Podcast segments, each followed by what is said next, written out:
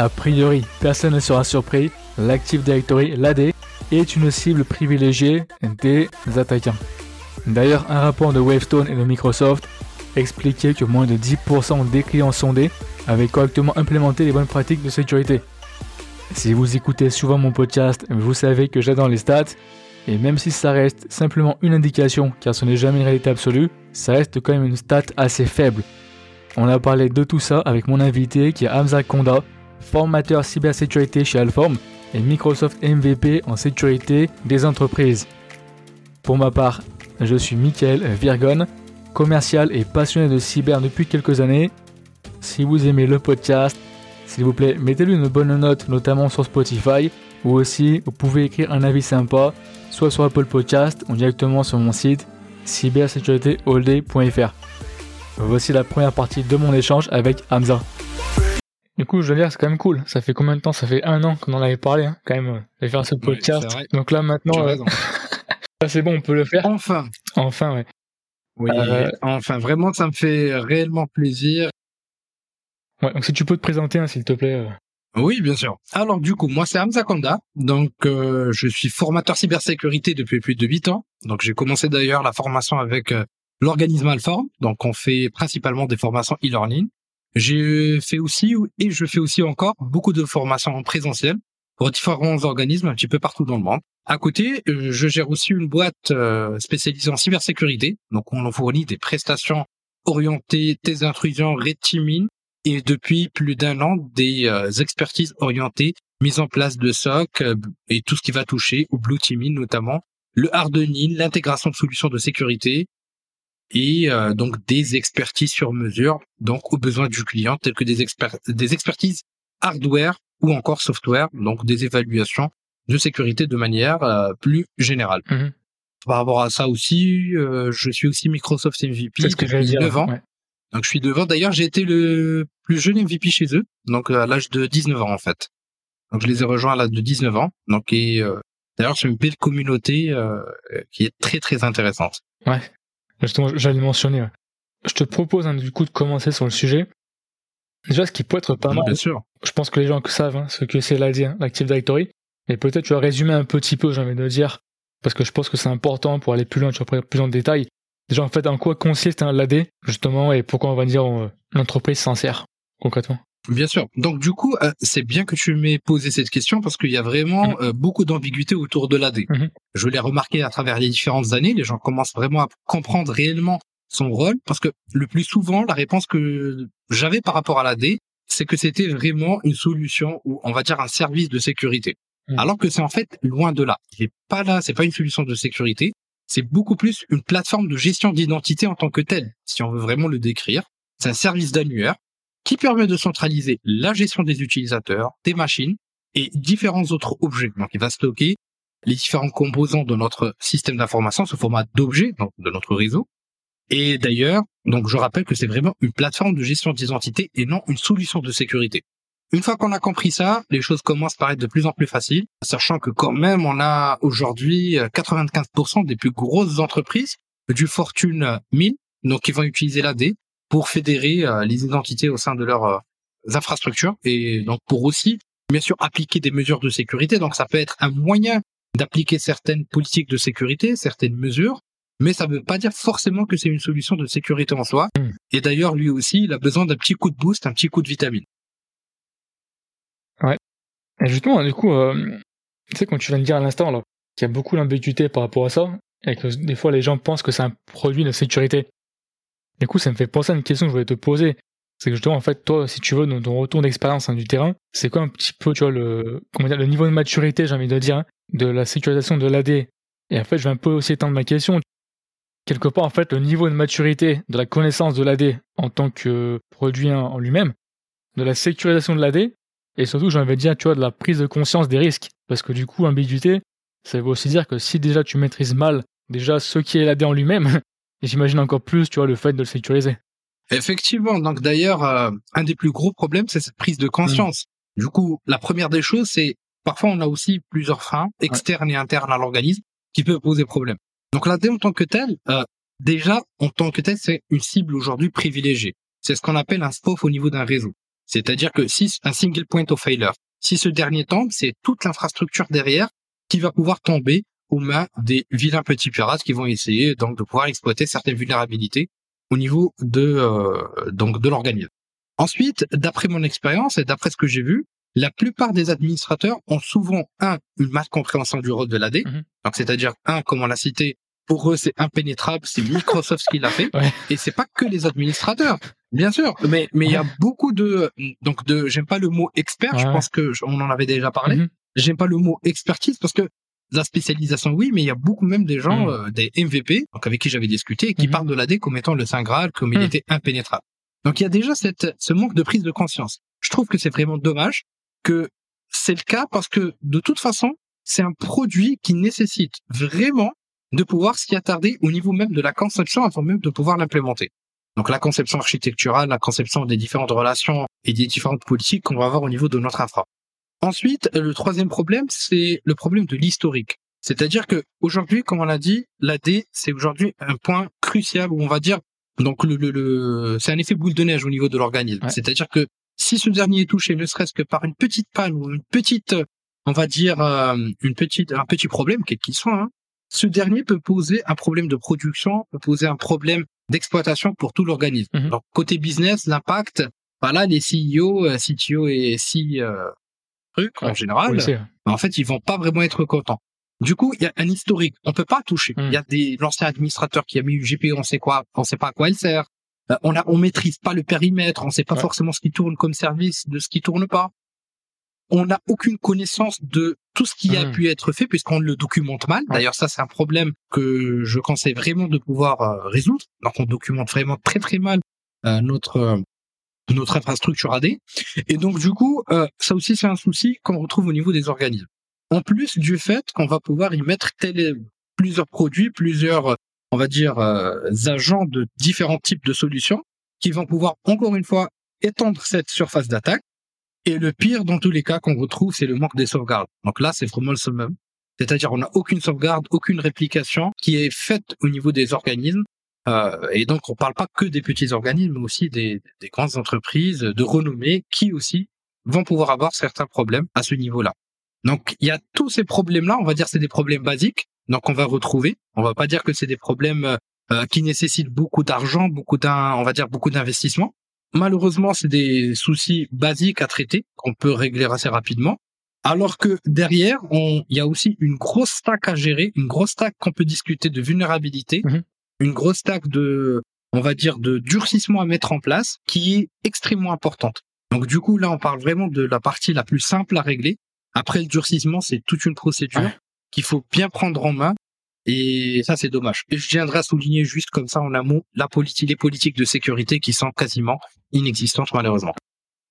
Voilà, du coup, j'ai pris pas mal de notes hein, par rapport à ce que tu disais. J'avais vu, c'est un prep du podcast, hein, il y avait un super euh, document de Wavestone et de Microsoft mhm. qui s'appelait, je vais te dire, attends, sécurisation de l'Active Directory et Azure AD. Et il mentionnait une stat, hein, je trouve qui était très parlante quand on parlait de retour en terrain, de l'audit AD en 2020. Et eux disaient que moins de 10% des clients ont correctement implémenté les bonnes pratiques de sécurité. Et ça, pour le coup, je pense que c'est vraiment très, euh, très parlant. Je pense que de manière générale, hein, les bonnes pratiques de sécurité, bon, c'est toujours compliqué à implémenter. Mais là, franchement, moins de 10%, c'est vraiment euh, très très peu quand même. Hein, par rapport à l'importance de l'AD, euh, non, ça me paraît... Effectivement, c'est une étude qui est très intéressante. Et d'ailleurs, et d'ailleurs, donc c'est quelque chose qu'on remarque tous les jours au niveau des organismes, que ce soit dans un cadre de pentest, d'exercice rétime, d'audit, c'est quelque chose quand même qui est assez hallucinant, euh, hum. hallucinant à retrouver au niveau des organismes parce que dès lors qu'on a un AD, et d'ailleurs un AD vierge, sans aucune solution, sans rien installé dessus, n'est pas un AD sécurisé. Donc même s'il est tout neuf, il n'y a aucun paramétrage qui a été fait dessus, il n'est pas sécurisé en tant que tel. Donc du coup, les organismes, encore une fois, c'est une prise de conscience. La plupart du temps, on a un faux sentiment de sécurité, on se croit en sécurité dans notre LAN, bien caché, alors qu'on oublie, aussi bien que la menace peut être interne qu'externe, que l'erreur est humaine et n'importe qui peut se faire, euh, donc euh, on va dire, piéger. N'importe quel utilisateur peut être utilisé comme pivot pour accéder mmh. à l'organisme en tant que tel. Donc avec, euh, on va dire, on va appeler chat un chat un chat, donc sur une base d'un accès initial. Et en fait, un attaquant, il faut bien comprendre qu'il ne connaît pas le sens de l'étanchéité. Mmh et il va arriver par un moyen ou un autre au niveau de notre organisme. Du coup, moi, je trouve personnellement que c'est beaucoup plus un problème de sensibilisation et un problème de prise de conscience, que ça soit au niveau de la, au niveau de, de l'importance de l'AD, au niveau de, de ce qu'il représente en tant que produit, et au niveau des pratiques qu'il faut implémenter. Et c'est aussi malheureusement parfois un souci de formation. Et malheureusement, ça aussi, il faut vraiment pousser là-dessus à fond. Mhm. Donc, c'est un souci de formation. Les gens ne cherchent pas forcément à sécuriser de l'AD. Donc, c'est vraiment un cercle vicieux parce que forcément, ils savent pas qu'il doit être sécurisé. Et ça tourne, et ça tourne, et ça tourne, et on tombe donc dans ce cercle vicieux. Et c'est quand les organismes vont se faire, on va dire, attaquer et qu'ils vont voir l'impact réel que ça va avoir, bah, c'est là où ça, ça va jouer un gros rôle. Ouais. Et d'ailleurs, à ce propos, du coup, ça me fait passer à euh, ma question suivante pour être plus précis. Si tu peux donner des exemples de risques bien particuliers par rapport à l'AD, donc par exemple, je pense à tout ce qui est mouvement mhm. latéral, ce genre de choses. En fait, qu'est-ce qu'un mhm. attaquant peut faire, j'ai envie de dire, s'il a accès à ton AD d'une manière ou d'une autre, et aussi potentiellement, si tu pourrais donner quelques exemples de la manière dont il pourrait y avoir accès. Bah en fait, concrètement, si un attaquant a, accès à un AD, euh, bah en fait, il a accès à tout. Il a accès à toute l'infrastructure. Il peut accéder à tous les comptes, les, comptes utilisateurs, enfin, le, le, le, et manipuler en fait tout le contenu. On va dire tous les objets qui sont contenus au sein de l'AD. On va dire que c'est le jackpot. L'AD, c'est vraiment la pierre, ou on va dire la base pyramidale de tout l'organisme. S'ils arrivent déjà, ou si l'attaquant arrive à le faire, en fait, c'est game over pour l'entreprise. Pourquoi c'est game over? Même si, on va dire, on va essayer de détecter des certains indicateurs de compromission, c'est pas que dans ce sens, mais aussi dans le sens où si l'attaquant réussit à avoir un compte administrateur du domaine, ça devient vraiment extrêmement compliqué de nettoyer après cet utilisateur parce que les différentes techniques de persistance qui existent au niveau de l'AD sont illimitées. La limite n'est que, en fait, on va dire, euh, l'imagination de, l'attaquant. Donc il y a beaucoup de techniques qui sont utilisées là-dessus. Et euh, d'ailleurs, comment l'attaquant peut y arriver? Ben, En fait, il peut y arriver de différentes manières. Donc toujours, on retrouve dans notre kill chain un accès initial. Cet accès initial peut être soit au niveau de l'entreprise, en interne, donc une menace interne, un implant physique, donc un utilisateur qui va pouvoir euh, malicieux ou quelqu'un même externe qui va sudoyer donc euh, quelqu'un qui va s'occuper du ménage ou s'occuper de la maintenance à l'intérieur pour mettre un implant physique, c'est-à-dire c'est comme un petit périphérique qui va permettre à l'attaquant d'accéder à distance au niveau de l'organisme et de faire ces différentes manipulations. Qu'il n'a pas forcément besoin d'un compte compromis au sein de l'organisme. Pourquoi je parle de ça? Parce que très souvent la sécurité physique est négligée, alors que c'est vraiment très important. Ensuite, le deuxième volet, c'est surtout sur la partie accès initial, où la plupart du temps on retrouve des accès basés sur une compromission euh, suite à une attaque de type phishing, ou plus précisément du spear phishing qui représente du phishing ciblé. À ce moment-là, la plupart du temps, c'est un compte basique compromis, donc de manière assez, on va dire, traditionnelle, qui va être utilisé afin de pouvoir donc accéder au sein de l'organisme, enfin au sein du système d'information, pour après effectuer certaines manipulations, certaines élévations de privilèges, entre parenthèses. On va aussi avoir certains mouvements latéraux qui vont être exploités. Et la plupart du temps, c'est dû à des mal configurations. C'est pas forcément des vulnérabilités il faut pas penser à l'AD comme étant une, une solution de sécurité qui va être déployée sur une, enfin une, pardon, une application quelconque qui va être déployée ou un service qui va être vulnérable et qu'on va utiliser. La plupart du temps, c'est même pas des vulnérabilités. La plupart du temps, c'est des erreurs de configuration. Donc, on va avoir des protocoles vulnérables. Je cite par exemple l'utilisation de protocoles comme du NTLM, euh, l'utilisation de protocoles comme euh, du LLMNR, qui d'ailleurs est présent par défaut au niveau d'une infrastructure AD, et qui lui-même est extrêmement vulnérable, donc qui peut être exploité là-dessus. On retrouve du WPAD aussi. Donc là, c'est des protocoles qui sont présents de facto et qui sont actifs sur une infrastructure AD. Donc on les retrouve tout le temps et qui sont vraiment, qui peuvent représenter une base une fois qu'on a un compte euh, qui a été compromis. On retrouve aussi des vulnérabilités liées aux différentes GPO qui peuvent être éventuellement utilisées, les relations de confiance, les droits et privilèges. Et je souligne avec trois traits les droits et privilèges parce que si on a vraiment une vraie gestion de droits et privilèges, ça devient extrêmement compliqué de pouvoir euh, accéder vraiment à des comptes euh, ou pouvoir effectuer certaines manipulations. Du coup, il y a certaines euh, quelques fonctionnalités qui vont, on va dire quelques vulnérabilités qui vont toucher donc aux défauts de configuration qui sont soit de facto présents, soit qui vont pouvoir être, on va dire, euh, effectué par un administrateur, il va pas faire attention forcément aux privilèges qu'il va donner et ainsi de suite. Mhm. Ou bien, ça va être aussi des solutions qui vont être exploitées ou qui vont être, ou des services qui vont tourner sur certaines machines. Parfois, malheureusement, l'AD. Même si sur un AD, il faut rien mettre à part l'AD. Donc, le, ou les services qui vont être orientés vraiment euh, vers, euh, vers la gestion de notre parc ou de notre infra. Et là, c'est vraiment euh, le strict, on va dire, euh, je vais pas dire strict minimum, mais vraiment le maximum qu'on va avoir sur un AD. Parce que plus on rajoute de solutions, plus on se retrouve avec une surface d'attaque plus intéressante pour l'attaquant. C'est pour ça que même dans les meilleures pratiques proposées par l'ANSI, euh, on souligne qu'il ne faut même pas installer de solution antivirus en parenthèse ou EDR sur cette dernière, sur l'AD, parce que tout simplement, c'est une surface d'attaque en plus. Il faut prendre, il ne faut prendre aucun risque. Du coup, pour résumer, soit c'est des attaquants qui vont avoir un accès physique ou interne à l'entreprise, sans avoir un compte bien spécifique au niveau du domaine, ou c'est un utilisateur qui va être compromis. Je tiens aussi à souligner quand parfois on peut avoir des actions, on va dire, beaucoup plus traditionnelles. Mmh. Par exemple, des attaquants euh, qui vont passer par des, euh, des donc on va dire des, euh, des accès VPN qui ont fuité. Je cite l'exemple de Cisco qui a été piraté dernièrement.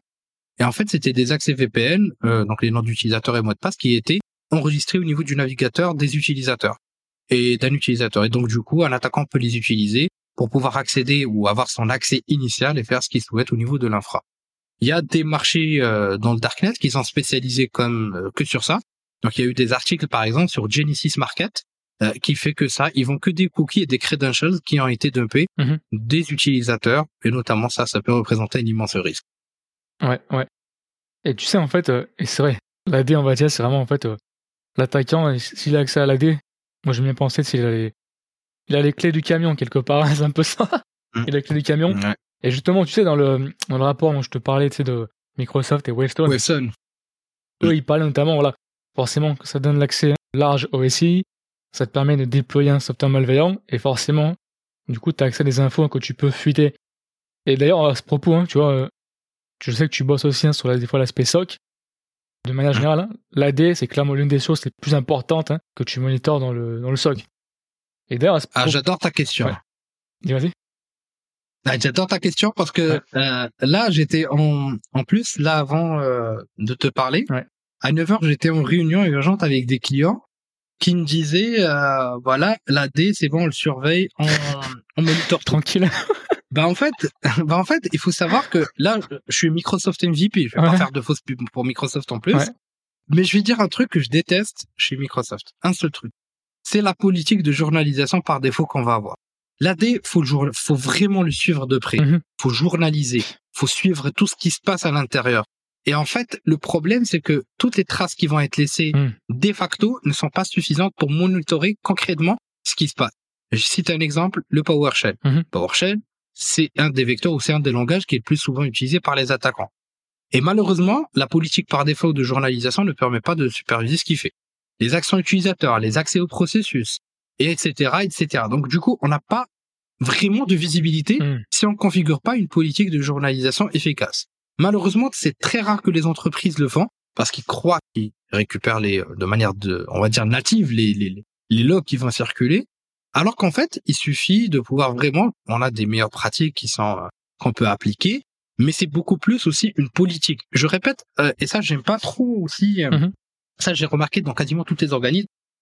À chaque fois qu'on a une norme, un standard, une politique, des meilleures pratiques, bah en fait, les gens, enfin les entreprises derrière, ils veulent les appliquer et les calquer. Et ça, c'est un gros problème parce que la plupart du temps, on va polluer nos logs, on va les remplir de n'importe quoi, des informations inutiles. Alors en fait, qu'il faut comprendre ce contexte, l'étudier, filtrer pour vraiment aller chercher les logs qui nous intéressent, donc les extraire, et en fait ensuite on va le monitorer. C'est le point le plus crucial. Le monitoring, ça nous permet vraiment de détecter des, des indicateurs de compromission, mais aussi des indicateurs d'attaque, qui signifie qu'on est donc tout simplement ou qu'on a une attaque en cours et en fait on n'a pas une compromission qui est avérée. Et ça c'est très important, c'est-à-dire que la plupart du temps on cherche des indicateurs de compromission, alors que dans des infras comme de l'infra AD, ou dans les infrastructures basées sur de l'AD. Ce qui est encore plus intéressant, c'est d'avoir ce qu'on appelle des, des indicateurs d'attaque et pas forcément des indicateurs de compromission, donc à attendre à la, fin de la kill chain. Hmm. Sachant que la plupart des attaques sont détectées après la compromission, parfois même plusieurs mois après, et non pas à l'instant T, et c'est très très malheureux. Et tu sais quoi ça me fait penser tout ça? Et c'est vrai que, bon, toujours pareil, hein, j'avais dit, un peu on va passer sur un autre aspect, mais l'importance de l'AD, c'est que, deux points, ce que tu viens de dire à l'instant, tu sais, j'avais fait un podcast avec euh, Jérôme 16, qui s'y connaît très très bien à propos de la, gestion des, crises ransomware. Pour les auditeurs, hein, le podcast 22, Attaque ransomware, retour d'expérience, et justement, il me parlait de la difficulté d'être au top hein, de son Active Directory. Et aussi, encore une fois, hein, j'avais vu ça sur un rapport Wavestone. Alors pour le coup, je ne sais plus qui l'avait partagé sur LinkedIn, désolé. Mais il mentionnait par rapport aux attaques ransomware qu'en fait, l'attaquant possédait, et là je vais le lire, l'attaquant possédait des comptes d'admin du domaine dans 100% des crises et 20% des incidents. Donc ça en dit vraiment long en fait sur l'importance de l'AD. Et, euh, On dit très très long. Et du coup en fait c'est marrant parce que sur le retour de terrain, du coup en fait c'est assez marrant parce que enfin marrant, pas marrant mais c'est assez on va dire ironique parce que tu c'est super important et en même temps tu me dis que la plupart des gens pensent que c'est un outil de sécurité en lui-même. Et du coup quelque part ça suppose qu'ils ne penseraient pas à le sécuriser parce qu'il pense que par de nativement, il est, euh, il est sécurisé. Tu vois ce que je veux dire? Ouais. Tout à fait. Il, ne pense d'ailleurs pas à le sécuriser parce qu'il pense qu'il est natif. Et en fait, à chaque fois, on pense que. En fait, il y a. Je vais être vraiment assez concret.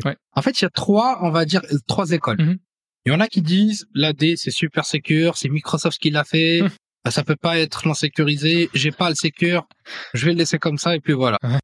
Non, mais il y en a. En fait, c'est vrai, c'est vrai, c'est pas qu'une blague en fait. C'est-à-dire que tu lui dis euh, parfois. Euh, avant, je faisais aussi de la prospection commerciale pour ma propre boîte. Donc c'est moi qui allais voir les clients et tout directement. Je disais voilà, on propose des solutions de sécurité. Ah oui, mais non, nous on a un AD, pas besoin, c'est bon. Euh, j'ai j'ai un AD, je suis sécure. Ouais, mais non, en fait, c'est au contraire, t'es foutu. Si non, mais en fait c'est bon. Microsoft, c'est sécure. Non, oui, c'est sécure, c'est l'OS le plus sécurisé. Hmm. fin d'histoire, mais il nécessite aussi quand même un renforcement. Mais il y a, y a, beaucoup de choses. Il y a la config. Dès que tu touches à quelque chose, bah c'est c'est pas possible. deuxième école, c'est les personnes qui vont pouvoir beaucoup plus dire voilà, j'ai mon AD, je mets un EDR, une solution de sécurité antivirus, bah, anti-malware, antivirus ça n'existe pas aujourd'hui, mhm. mais on va dire le nom commercialement connu, et qui va se dire ouais, je suis en parfaite sécurité, il y a rien à, y a pas de souci, tout est parfait, tout est bien. Non, l'antivirus, l'anti-malware, l'EDR, tout ce qu'on veut, XDR, n'importe. Ben en fait, c'est des solutions de sécurité qui sont là soit pour détecter, attaquer, répondre, ou simplement détecter, répondre à, une attaque ou la bloquer, etc., etc. Donc ça dépend des fonctionnalités de chaque produit. Et le problème, le plus gros problème, c'est que ce type de solution, ils ont leurs limites. Ils détectent ce qu'ils connaissent. Ils peuvent pas détecter ce qu'ils connaissent pas comme pattern. Surtout que la plupart des attaquants utilisent des outils natifs d'administration comme du PSExec, par exemple, comme du PowerShell d'ailleurs, etc., etc. Et euh, donc du coup, c'est des approches pour lui qui sont basiques. Donc du coup, pour aller détecter le vrai du faux, c'est très compliqué. En plus du fait qu'il y a différentes techniques pour bypasser les antivirus. Mhm. D'ailleurs, c'est pour ça qu'on a besoin euh, des exercices red bon, je veux dire, anti-malware, et les EDR aussi. Mhm. On va parler de la nouvelle génération. Donc, aucune solution n'est sécurisée. Aucune solution ne peut tout détecter. Dès lors qu'on fait un truc handmade chez soi, donc ça tombe. Donc du coup, euh, il y a cette école-là. Et il y a la troisième école. Euh, bon, tu vas me détester un petit peu, je pense. Euh, il y a certaines, il y a certaines, certaines écoles, une, une certaine catégorie, on va dire, d'entreprises qui vont aller chercher la solution la plus chère, la solution la plus sécurisée, des contrats avec des socs mmh. internationaux, des, des, ouais, mais on fait pas ça, c'est pas comme ça, ça se passe pas comme ça. Faut déjà durcir. Tu sais, rien que le durcissement, c'est 90% des vulnérabilités en moins. Et 90% des chances d'exploitation en moins. Mhm. On laisse 5% pour l'erreur humaine et 5% pour les erreurs de configuration. Parce qu'il y aura toujours une erreur quelque part, que ça mhm. soit humaine. Et en plus, il y a des risques qu'on va accepter. Il n'y a pas, tous les risques ne vont pas être traités. Il y a des risques qu'on va accepter, des risques pas forcément, qu'on va laisser passer. Et donc, du coup, je tiens vraiment à souligner ce point, mhm. c'est que il y a toute cette pensée, toutes ces informations qui font que l'AD aujourd'hui, c'est, euh, on va dire, euh, derrière un vrai, euh, on va dire un vrai euh, ni un problème pour les entreprises et parfois on a tellement peur d'y toucher, tellement peur Mm. de modifier une configuration que derrière, bah en fait ça ça donne euh, voilà une mauvaise une mauvaise gestion et Bien du sûr. coup euh, lors d'une attaque, bah en fait tout tombe en effet domino. Et tu sais quoi ça me fait penser quand on parlait Mhm. que si tu prends l'accès sur l'AD, en gros, t'es le maître des clés, hein, t'as le, la clé du camion.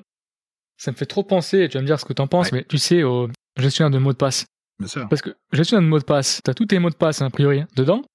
Très bien. Mais si t'as pas, mettons, l'authentification forte, par exemple, le mec, il arrive à avoir accès, c'est pareil. Le maître des clés, il a le, c'est le maître des mots de passe, quelque part. Et là, Et j'ai le sentiment que c'est un peu ça en fait. Tu vois, l'AD, c'est littéralement, euh, c'est un outil très utile. Mais par contre, si quelqu'un arrive à en prendre l'accès, je vais pas dire t'es foutu, mais clairement euh, t'es mal barré. Et du coup, ça suppose que. Euh, non, t'es foutu en fait. Oui, oui, c'est ça. t'es mort. Ouais, ouais. T'es mort dire, film, C'est bon, c'est fini. Ouais, tu rentres chez toi, tu c'est plus la peine. non, mais Voilà, c'est vrai tu, que as, tu les serveurs, euh, tu brûles l'entreprise et tu pars. C'est plus tu, euh, simple. tu fais le dépôt de bilan, tu rentres chez toi, ouais, c'est ça. Non, mais Voilà. par contre, tu vois, il y a un point aussi, je voulais voir avec toi. Et là, je suis aussi conscient du temps pour euh, cette partie-ci. Bien sûr. Je voyais, tu vois, un- je lisais un article hein, de Charles Blanc Rollin euh, sur le net qui s'appelait hein, Mhm. Partez à la chasse aux fantômes hein, dans vos annuaires Active Directory. Et ça me rappelle quelque chose hein, que tu m'avais dit, et je, si je ne me trompe pas, hein, il y a un an, tu m'avais dit hein, euh, que c'était impossible hein, de nettoyer la D correctement. Donc justement, c'est Ouais. quoi en fait cette problématique? D'où elle vient? Est-ce que c'est par exemple que ça prend trop de temps? Et comme toujours, on a un peu la tête dans le Euh, guidon, c'est on n'arrive pas le temps de pas s'arrêter, c'est par rapport à quoi.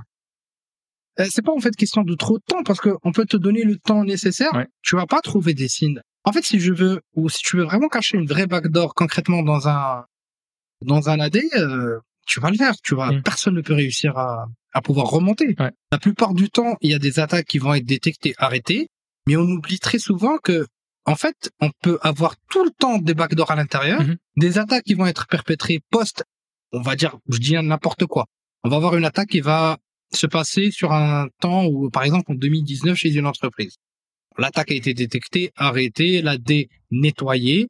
Et en fait, trois ans après, on va avoir une autre attaque en interne ou deux ans après, depuis l'intérieur. On a certains comptes qui ont été testés, certains comptes euh, ou certaines euh, machines sur lesquelles on a eu des exfiltrations de données. Mhm. On va pouvoir les vraiment les, les, les- les- tout nettoyer et ensuite on peut avoir d'autres attaques. Pourquoi? Parce que vraiment l'attaquant se cache bien comme il faut au niveau de l'AD. Ouais. Et en fait, les techniques de persistance au niveau de ce dernier sont tellement complexes, tellement, on va dire, euh, tellement complexes et tellement, on va dire, euh, différentes, Mhm. riches. Et en fait, l'arbre des possibilités, il est illimité. Ouais. Qu'il n'y a pas quelqu'un qui veut, peut vous assurer que après une attaque, l'AD est vraiment nettoyé et il est vraiment clean. D'ailleurs, pour toutes, tous nos clients, on souligne toujours l'importance de pouvoir avoir, euh, on va dire, euh, une reconstruction de l'AD. Ça, c'est très important. On reconstruit l'AD. Ça, c'est compliqué, c'est plus facile à dire. D'ailleurs, euh, si tu le dis à un, un aujourd'hui euh, ou, ou autre, euh, il va ouvrir la fenêtre, il va sauter si tu connais le même direct. Donc, il va pas attendre parce que c'est compliqué, parce qu'il y a la réalité et il y a la fi- et il y a la Ah politique ouais. de sécurité, il y a la fiction. C'est comme parfois tu as des organismes, euh, voilà, qui vont te dire non, il faut pas payer une rançon pour un ransomware. Mhm. Oui, mais Facile à dire. si tu vas mourir, l'entreprise, la, la vie, elle est dure, hein, il faut avouer. Tu peux pas dire non, mon entreprise, elle va couler. Je paye un million d'euros ou toute mon entreprise, elle part. Hum. Bah, je paye un million d'euros. Il y a la réalité du terrain aussi. Bah, c'est pareil ici. Donc, du coup, il y a un risque qu'on doit prendre, mais nettoyer l'AD, je dirais que je m'aventure jamais dans ce type de projet personnellement. Ouais. Je refuse toujours parce que j'ai pas envie de la responsabilité euh, que ça engendre après derrière. Ouais. Et c'est tellement illimité que voilà. Parfois, ça se cache dans des trucs, euh, Mhm. dans des attributs. Tu te dis, mais c'est incroyable, mais comment ils font pour, dé- pour euh, découvrir ce type de technique? Et en plus, si tu as vraiment des vrais experts Mhm. ou des hyper spécialistes AD, Mhm. et en plus qui sont dans le côté offensif, bon là encore eux, euh, c'est pire en fait. Et d'ailleurs, j'en avais parlé dans un webinar. On partagera si tu veux euh, le lien avec les, euh, les auditeurs. Et on parle de techniques de persistance au niveau de l'AD. Mhm. Et là-dessus, on parle de certaines approches toutes bêtes, euh, mais derrière, bonne chance pour pouvoir les détecter. Et là, l'attaquant, il peut rester dormant pendant Mhm. plusieurs mois, revenir par la suite, puis rester dormant plusieurs mois, puis revenir. Et bonne chance pour le détecter. Hein. C'est c'est très très compliqué et les solutions les plus chères du marché, les plus incroyables, parce que on a souvent tendance à croire que derrière, si on a les meilleures solutions du monde, mhm. qui coûtent des millions d'euros parfois, c'est suffisant. Non, c'est pas suffisant. c'est complémentaire. C'est vraiment complémentaire. C'est comme le mec qui veut faire du sport, qui s'entraîne à la salle, qui a les meilleurs coachs, mais au soir, tous les soirs, il mange du McDo. Bah, ça marche pas comme ça. Déjà, faut soigner l'alimentation. Bah, l'alimentation de l'AD, c'est ton durcissement et c'est ton hardening. Bien sûr. Et je vais te dire un truc, hein. En tant que commercial, hein, je suis le premier à dire, tu peux acheter toutes les solutions du monde, tu n'es jamais sécurisé à 100%, et le vendeur qui te dit euh, achète mon produit et t'es sécurisé à 100%, ça n'existe pas. Tu me disais que souvent, euh, admettons le client qui va mettre hein, son AD à jour, des fois a peur que ça craque.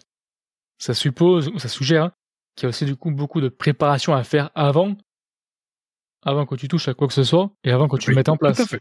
Effectivement, euh, il y a une étude déjà, il y a une étude. Hmm. en fait, je crée une, il y a une méthodologie qui est, comme on l'a dit, on commence toujours par une étude de besoin. Ouais. Déjà, une étude du contexte technique organisationnel. Qu'est-ce que j'ai? Est-ce que j'ai tout documenté? Est-ce que je sais ce que hmm. j'ai? Est-ce que mes workflows, ils sont bien mis en place?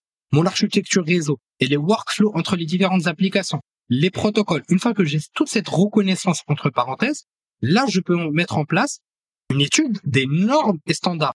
Donc ça, c'est important parce que derrière, il y a personne qui a la science infuse. Mmh, personne n'est expert pour te dire. Mmh.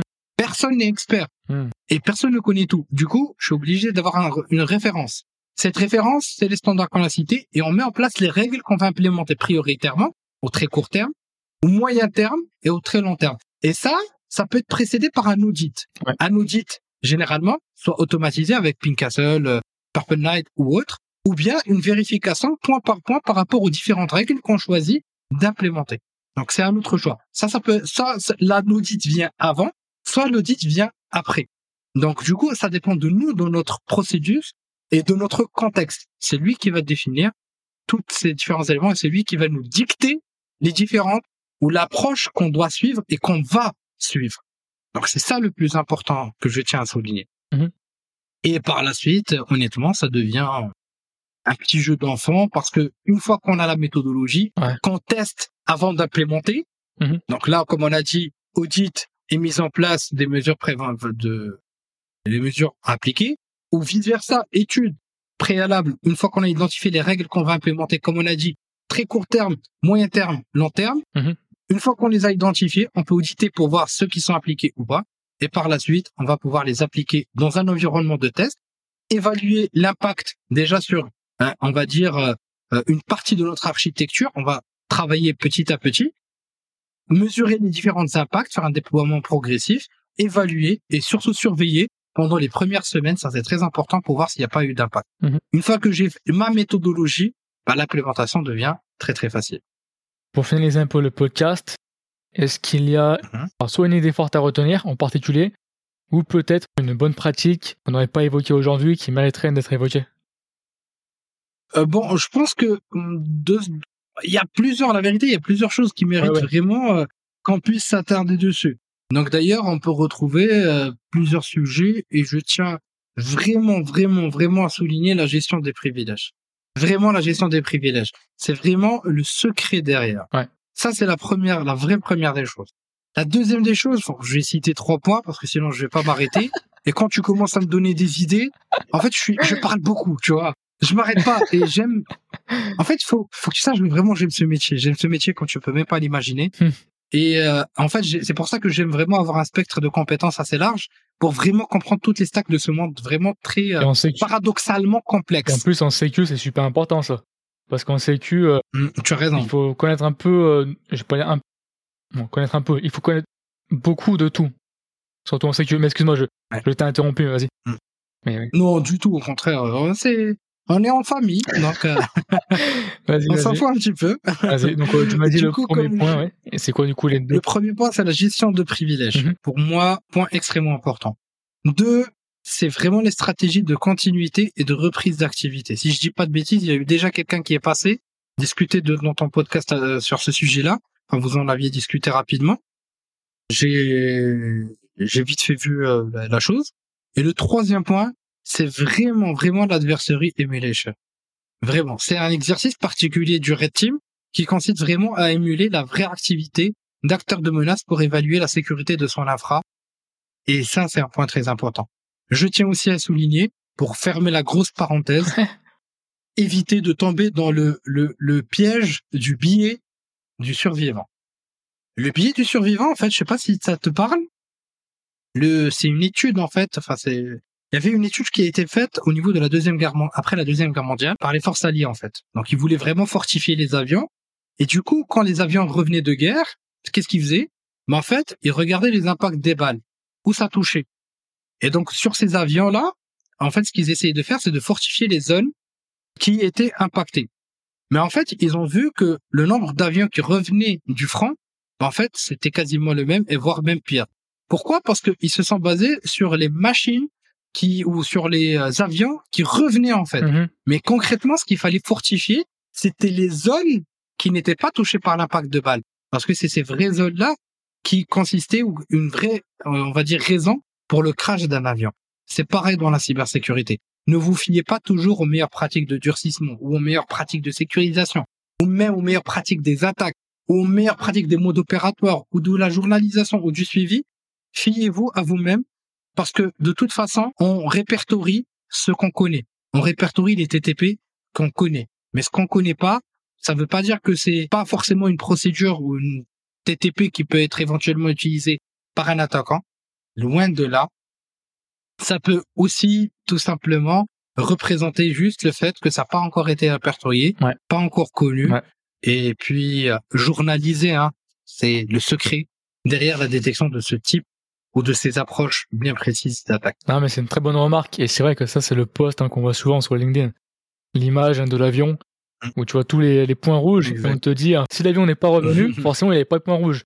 S'il est revenu, c'est que ces points rouges-là, ils n'étaient pas, entre guillemets, euh, fatal, quoi. Et c'est vrai que c'est Exactement. C'est un très bon point. J'espère que vous avez apprécié ce podcast.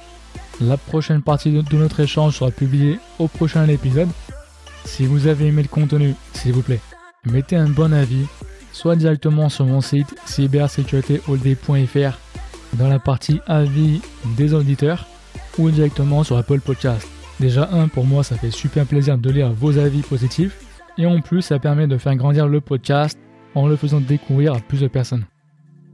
Pour plus de contenu de curation associé à chaque podcast, inscrivez-vous à ma newsletter gratuite que vous trouvez soit en description de l'épisode ou sur mon site directement. Je vous remercie et puis passez une bonne semaine.